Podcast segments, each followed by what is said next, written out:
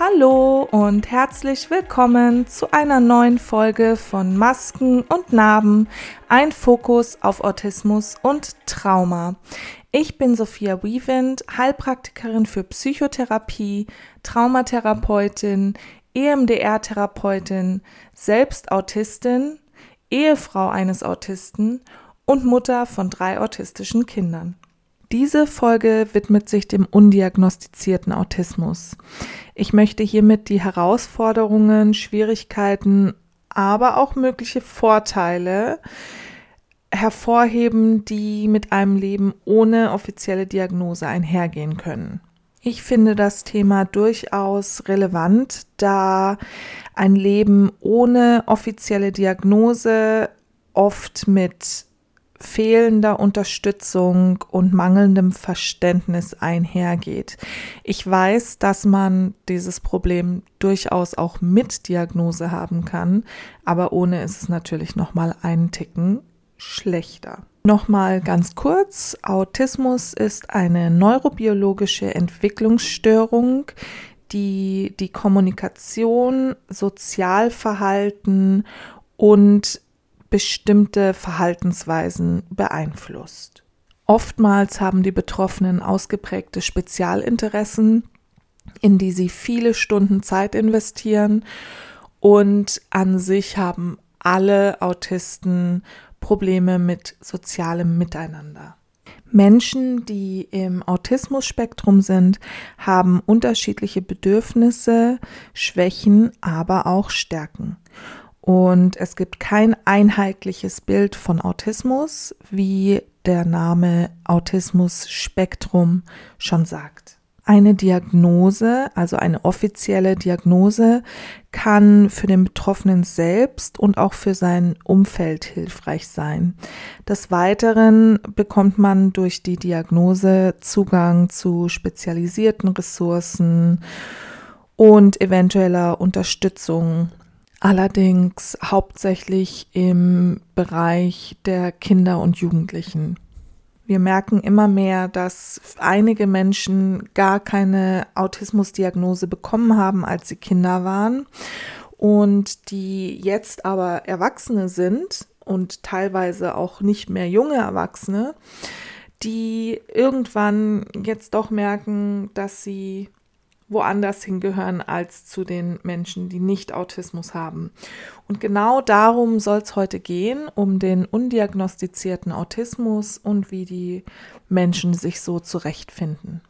Ich bin eine der Personen, die mit undiagnostizierten Autismus 33 Jahre lang durchs Leben gegangen ist. Mittlerweile habe ich meine Diagnose seit fünf Jahren und es hat mir persönlich sehr geholfen. Ich konnte nie einordnen, warum ich nicht so viel schaffe wie andere Menschen. Und statt dass ich irgendwie mal auf den Gedanken gekommen wäre, dass ich vielleicht anders bin als andere Menschen, nein, stattdessen habe ich mich nur selbst äh, ziemlich fertig gemacht und äh, ja, mich immer wieder selbst runtergezogen, weil ich mir immer nur denken konnte, die anderen schaffen es doch auch, streng dich mehr an, mach mehr, tu mehr. Und das war natürlich extrem kontraproduktiv. Es gibt aber durchaus andere Menschen, die jetzt als Erwachsene auch ihre Diagnose bekommen, die sagen, ich wusste schon immer, ich war anders. Also es gibt da solche und solche. Wie überall sind wir doch sehr einzigartig. Menschen mit Autismusdiagnose haben oft Zugang zu spezialisierten Ressourcen, Therapieoptionen, Anpassungen in der Schule oder auch im Studium, Nachteilsausgleiche, äh, Schreiben von Prüfungen oder Arbeiten in separaten Räumen und so weiter. Oder eben auch Veränderungen am Arbeitsplatz, dass sie in einer ruhigeren Umgebung arbeiten können, bestimmte Schichten nicht übernehmen müssen und so weiter. Und jetzt ist natürlich klar, dass ein Mensch, der keine Autismusdiagnose hat, aber eine Autismus-Spektrumstörung hat, diese Nachteilsausgleiche, Anpassungen und so weiter nicht hat. Das heißt, dieser Mensch schlägt sich alleine durchs Leben und das kann gar nicht so einfach sein. Ein undiagnostizierter Autist kann oder hat eventuell die gleichen Symptome und Verhaltensweisen, die ein diagnostizierter Autist hat. Das heißt, Anzeichen von Schwierigkeiten mit sozialer Kommunikation, eingeschränkte Interessen, Wiederholungen von bestimmten Verhaltensweisen oder Bewegungen, sensorische Überempfindlichkeiten, Auffälligkeiten mit der Sprache, um jetzt nur ein paar zu nennen, ein paar übergeordnete Dinge. An sich können beide Gruppen, also diagnostizierte und nicht diagnostizierte Autisten, können beide ähnliche Herausforderungen und Schwierigkeiten im Alltag haben. Der Unterschied liegt hauptsächlich in der Anerkennung und in dem Verständnis, was das Umfeld aufbringt. Aber man darf nicht unterschätzen, wie sehr wir selbst uns eben versklaven, wenn wir keine Diagnose haben und uns versuchen, an den anderen Menschen um uns rum zu orientieren und wir schaffen das aber gar nicht, weil wir es nicht schaffen können. Ich nehme jetzt mal meine Kinder zum Beispiel. Die sind teilweise sehr auffällig und ähm, können in bestimmten Situationen sehr überfordert sein. Und es ist einfach so viel hilfreicher, wenn man sagen kann, alles gut, das Kind hat Autismus. Und die Leute schauen üblicherweise verständnisvoller und man hört kein, ja, also so ein schlecht erzogenes Kind oder irgendwas in die Richtung mehr, weil die Leute merken, okay, da ist was dahinter. Und ich finde es immer sehr hilfreich meinen Kindern gegenüber, weil sie nicht lernen, dass sie schlecht erzogen sind oder ein Gör oder was auch immer, sondern weil sie verstehen, okay, hier verhalte ich mich jetzt gerade anders als andere Menschen das tun, aber sie bekommen nicht so einen Knacks, wie man so schön sagt in der Psyche, dass sie von überall nur Negatives hören. Und ja, ich weiß, es gibt Menschen, die sagen, oh, man versteckt sich hinter der Diagnose.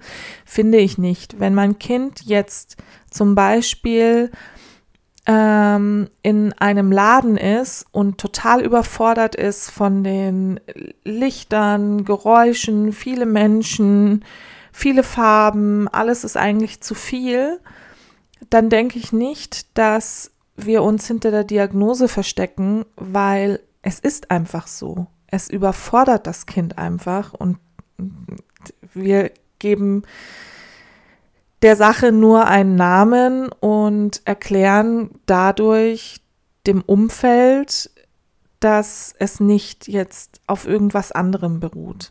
Und bevor Panik ausbricht, das ist mit meinen Kindern abgesprochen. Ich überschreite nicht ihre Grenzen, indem ich sie oute, sondern wir haben das vorab besprochen, ob und was ich sagen darf, wenn andere Leute etwas sagen. Wie kann sich jetzt also undiagnostizierter Autismus auf verschiedene Lebensaspekte ausüben? Fangen wir mit Bildung an. Der Bildungserfolg liegt definitiv zu einem Teil daran, ob man Nachteilsausgleiche bekommt, wenn man diese benötigt oder nicht. In meinem Beispiel, ich glaube, ich habe es schon mal gesagt, ich habe meine Schule abgebrochen. Es war mir alles zu viel und ich bin ohne Schulabschluss von der Schule gegangen ich habe mittlerweile studiert und befinde mich jetzt im Master Psychologie, aber im Schulsystem an sich bin ich nicht zurechtgekommen.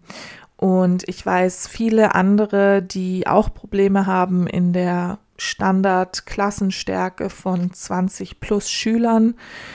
Viel Lärm, viel Durcheinander, viele Stimmen, Kruscheln mit Papier, die Kreide auf der Tafel, ja, alles Mögliche, was einfach unglaublich anstrengend ist und den Erfolg mindern kann.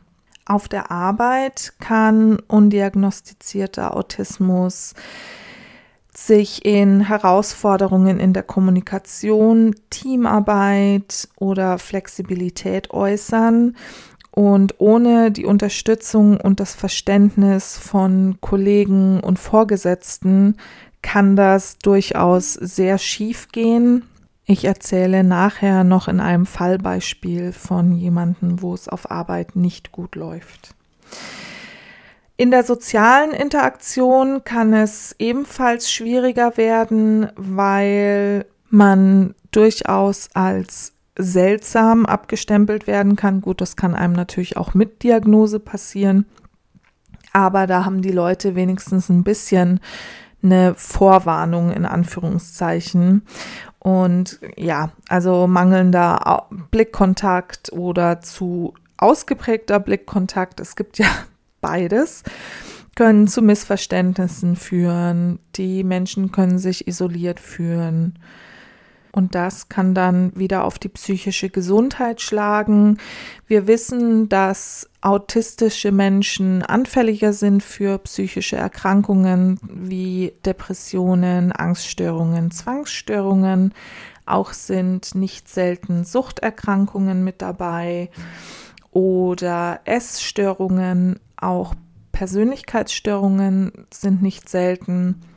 Bei nicht diagnostizierten Menschen kann es halt ausgeprägter sein, plus die Therapievorschläge sind eventuell dann nicht passend. Zum Beispiel ein autistischer Mensch mit einer Depression tut wahrscheinlich nicht gut daran, sich ins Getümmel und unter Leute zu stürzen, weil es ihn noch mehr Kraft kostet, als das nicht zu tun.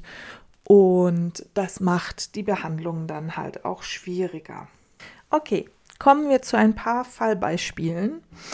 Und zwar fangen wir an mit Tim. Tim ist Schüler, er ist zwölf Jahre alt und hat Schwierigkeiten in der Schule.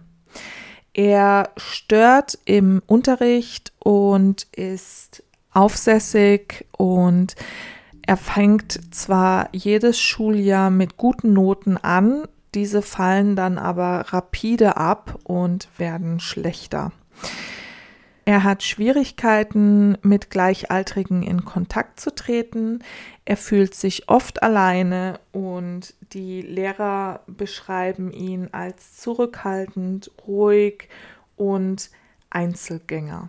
Tims Selbstvertrauen leidet immer mehr und seine schulischen Leistungen werden immer schlechter.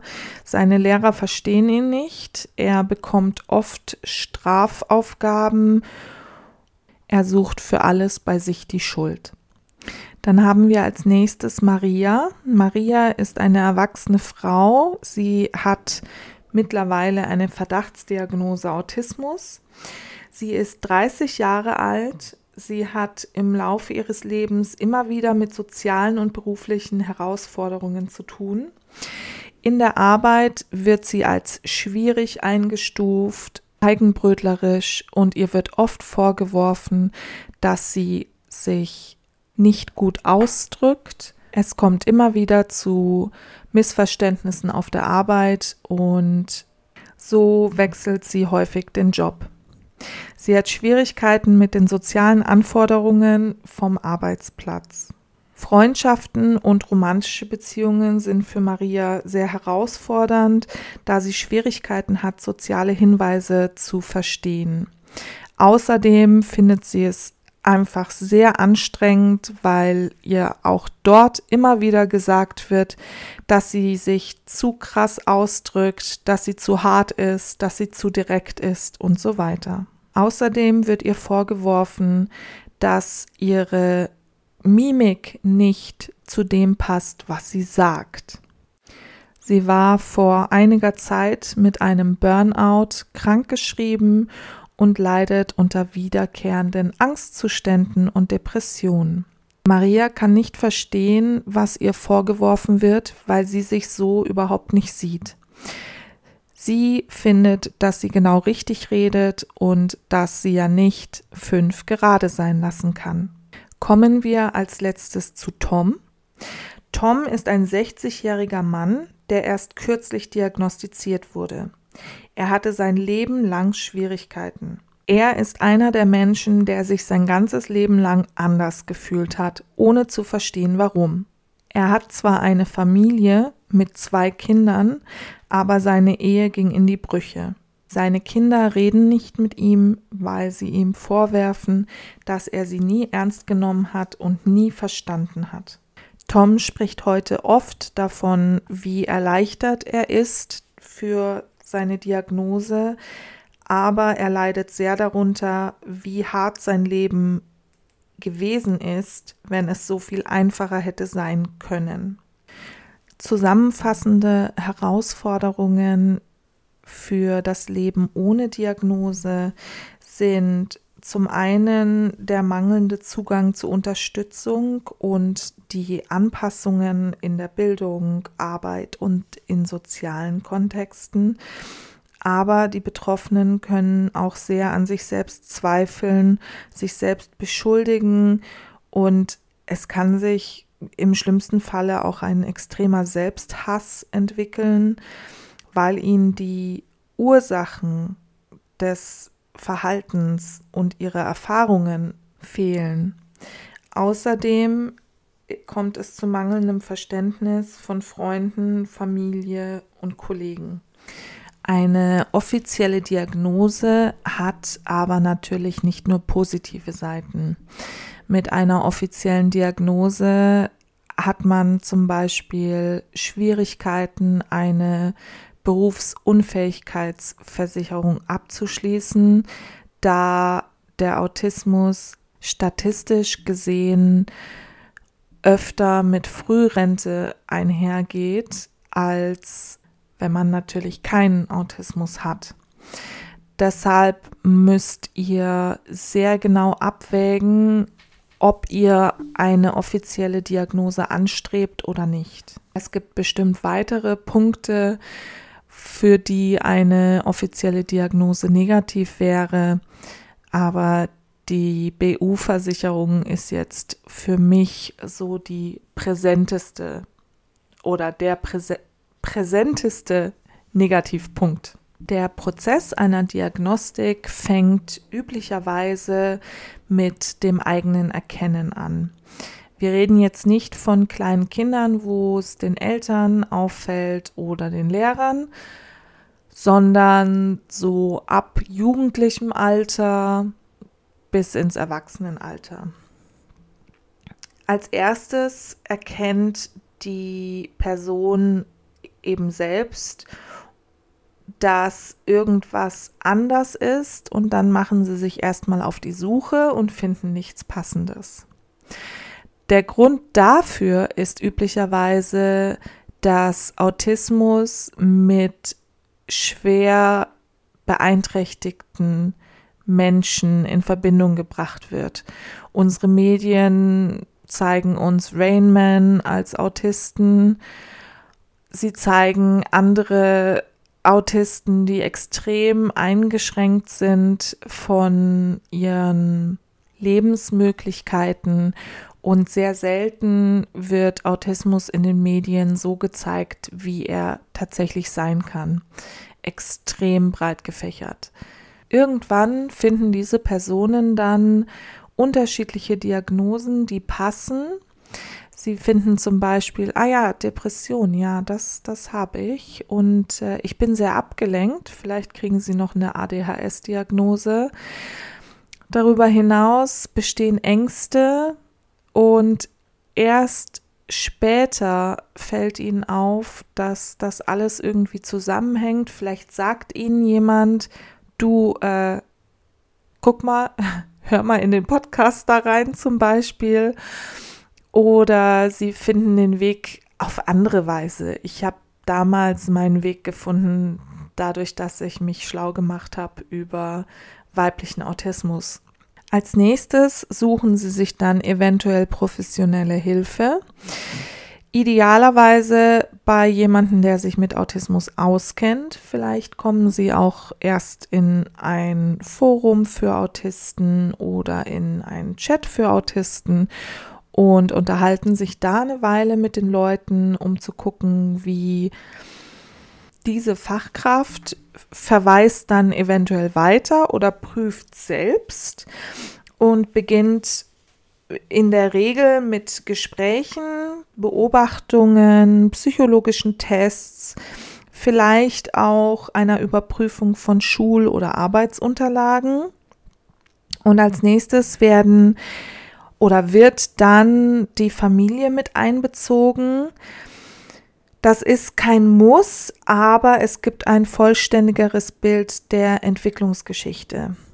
Also die Zeit der Kindheit, wo die Menschen üblicherweise am auffälligsten sind, weil sie noch nicht so viele Strategien haben, um den Autismus zu überdecken. Und wenn das dann alles durch ist, wird üblicherweise eine formelle oder Fachdiagnose gestellt. Mit dieser Diagnose kann man dann einen Schwerbehindertenausweis beantragen, eventuell einen Pflegegrad und unterschiedliche Unterstützungen, die es gibt für Menschen mit Autismus. Passt aber auf, nicht alle Fachleute sind ausreichend in der Diagnose von Autismus geschult. Das heißt, sie kennen sich nicht gut genug aus, um die Diagnose zu stellen und in dem Fall bekommt ihr höchstwahrscheinlich eine Fehldiagnose. Der diagnostische Prozess bei Erwachsenen, außer man möchte jahrelange Wartezeiten in Kauf nehmen, kann teuer sein. Da müsst ihr euch ein bisschen schlau machen und achtet darauf, dass es eine Fachdiagnose ist. Zum Beispiel hat das Autismus-Therapiezentrum Langen keine Fachdiagnosen gestellt 2018. Ich weiß nicht, wie es heute ist, aber damals waren es keine Fachdiagnosen. Das heißt, die Diagnose kann dir nicht dazu verhelfen, einen Schwerbehindertenausweis zu beantragen. Und eventuell hast du Schwierigkeiten im Arbeitsplatz oder im Studium, Anpassungen für dich zu bekommen, wenn es keine Fachdiagnose ist. Und Kosten tun sie übrigens trotzdem. Andere Schwierigkeiten sind natürlich, wenn du nicht den stereotypen Vorstellungen von Autismus entsprichst, das ist vor allem bei Mädchen und Frauen, hatten wir ja letztes Mal drüber gesprochen, kann es sein, dass du keine Diagnose bekommst. Außerdem spielen kulturelle Normen und Erwartungen mit rein. Und leider höre ich sehr oft, dass die diagnostizierende Person sagt, ja, ich will aber keinen Stempel aufdrücken. Und es gibt keine Diagnose. Das Problem ist, Stempel aufdrücken, ja oder nein, die Schwierigkeiten sind da und ohne Stempel aufgedrückt hat man einfach den Zugriff zu den Ressourcen nicht. Eine weitere Herausforderung ist, dass nicht jedes Versorgungsamt Autismus gleich einstuft. Also es ist ja nicht mal so, dass nicht jedes Versorgungsamt es gleich einstuft, sondern es kommt auf den Sachverständigen an, der den Antrag bearbeitet. So kann es sein, dass Menschen, die relativ ähnlich betroffen sind von ihrem Autismus, extrem unterschiedliche Grade der Behinderung zugesprochen bekommen. Hier wäre es an der Politik, etwas daran zu ändern. Leider sind die, glaube ich, keine Ahnung mit was, auf jeden Fall irgendwas beschäftigt, aber nicht damit, die Welt angenehmer zu machen für Menschen mit Autismus. Das ist sehr schade. Wenn du den Verdacht hast, dass du autistisch sein könntest, dann such dir bitte in der Community Unterstützung. Such dir Menschen, die ähnlich ticken wie du. Komm in den Autisten-Chat, red mit Menschen, melde dich bei einer Selbsthilfegruppe an. Ganz viele erwarten keine offizielle Diagnose, bevor du hingehen kannst. Und es gibt Foren, es gibt alles Mögliche da draußen. Mach dich schlau, such Gleichgesinnte und sei ehrlich zu dir selbst. Tu, was dir gut tut. Wenn das ist, dass du nicht auf Konzerte gehst oder nicht Samstagabends ins Einkaufszentrum oder was auch immer. Es ist okay. Auch wenn du eventuell nicht genügend Kriterien für eine Autismusdiagnose erfüllst. Es ist egal. Egal wer du bist, du solltest dein Leben so führen, dass es dir gut tut und dass du dich nicht für andere verstellen musst, sondern du dir selbst treu sein kannst. Wir sind alle so einzigartig und ich finde es so schön, dass wir alle so unterschiedlich sind. Wenn ich mir vorstelle, wir wären Blumen und wir wären alle nicht autistisch, wie langweilig wäre diese Blumenwiese? Es gäbe irgendwie so drei Farben. Aber der Autismus und auch andere neurobiologische Andersartigkeiten machen diese Blumenwiese so schön bunt und einfach ein Kunstwerk.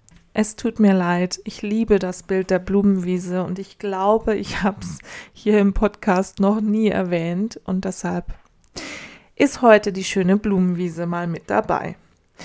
Okay, also, in dieser Episode haben wir das Thema undiagnostizierter Autismus angeschaut. Wir haben uns darüber unterhalten, wie er das tägliche Leben beeinflusst. Wir haben uns die Herausforderungen angeschaut. Ich habe euch ein paar Fallbeispiele mitgegeben. Und wir haben das erste Mal über die Diagnostik grob gesprochen. Ich hoffe, ihr konntet etwas für euch mitnehmen und vielleicht habt ihr ja auch Gedanken oder Erfahrungen zum Thema. Dann würde ich mich wie immer sehr freuen, wenn ihr euch bei mir meldet. Und für den Moment bleibt nur noch, dass ich die nächste Folge anteaser oder euch vorstelle. Und zwar wollen wir nächstes Mal darüber sprechen, wie wir Hürden überwinden können und mit exekutiven Dysfunktionen im Autismus-Spektrum umgehen können. Ich erkläre euch dann gerne, was eine exekutive Dysfunktion ist. Das ist wahrscheinlich nicht ein Begriff, der in eurem täglichen Sprachgebrauch vorkommt. Und ich freue mich, dass ihr eingeschaltet habt. Ich freue mich sehr, dass ihr den Podcast teilt. Und ich hoffe, es geht euch gut. Passt auf euch auf und bis nächstes Mal.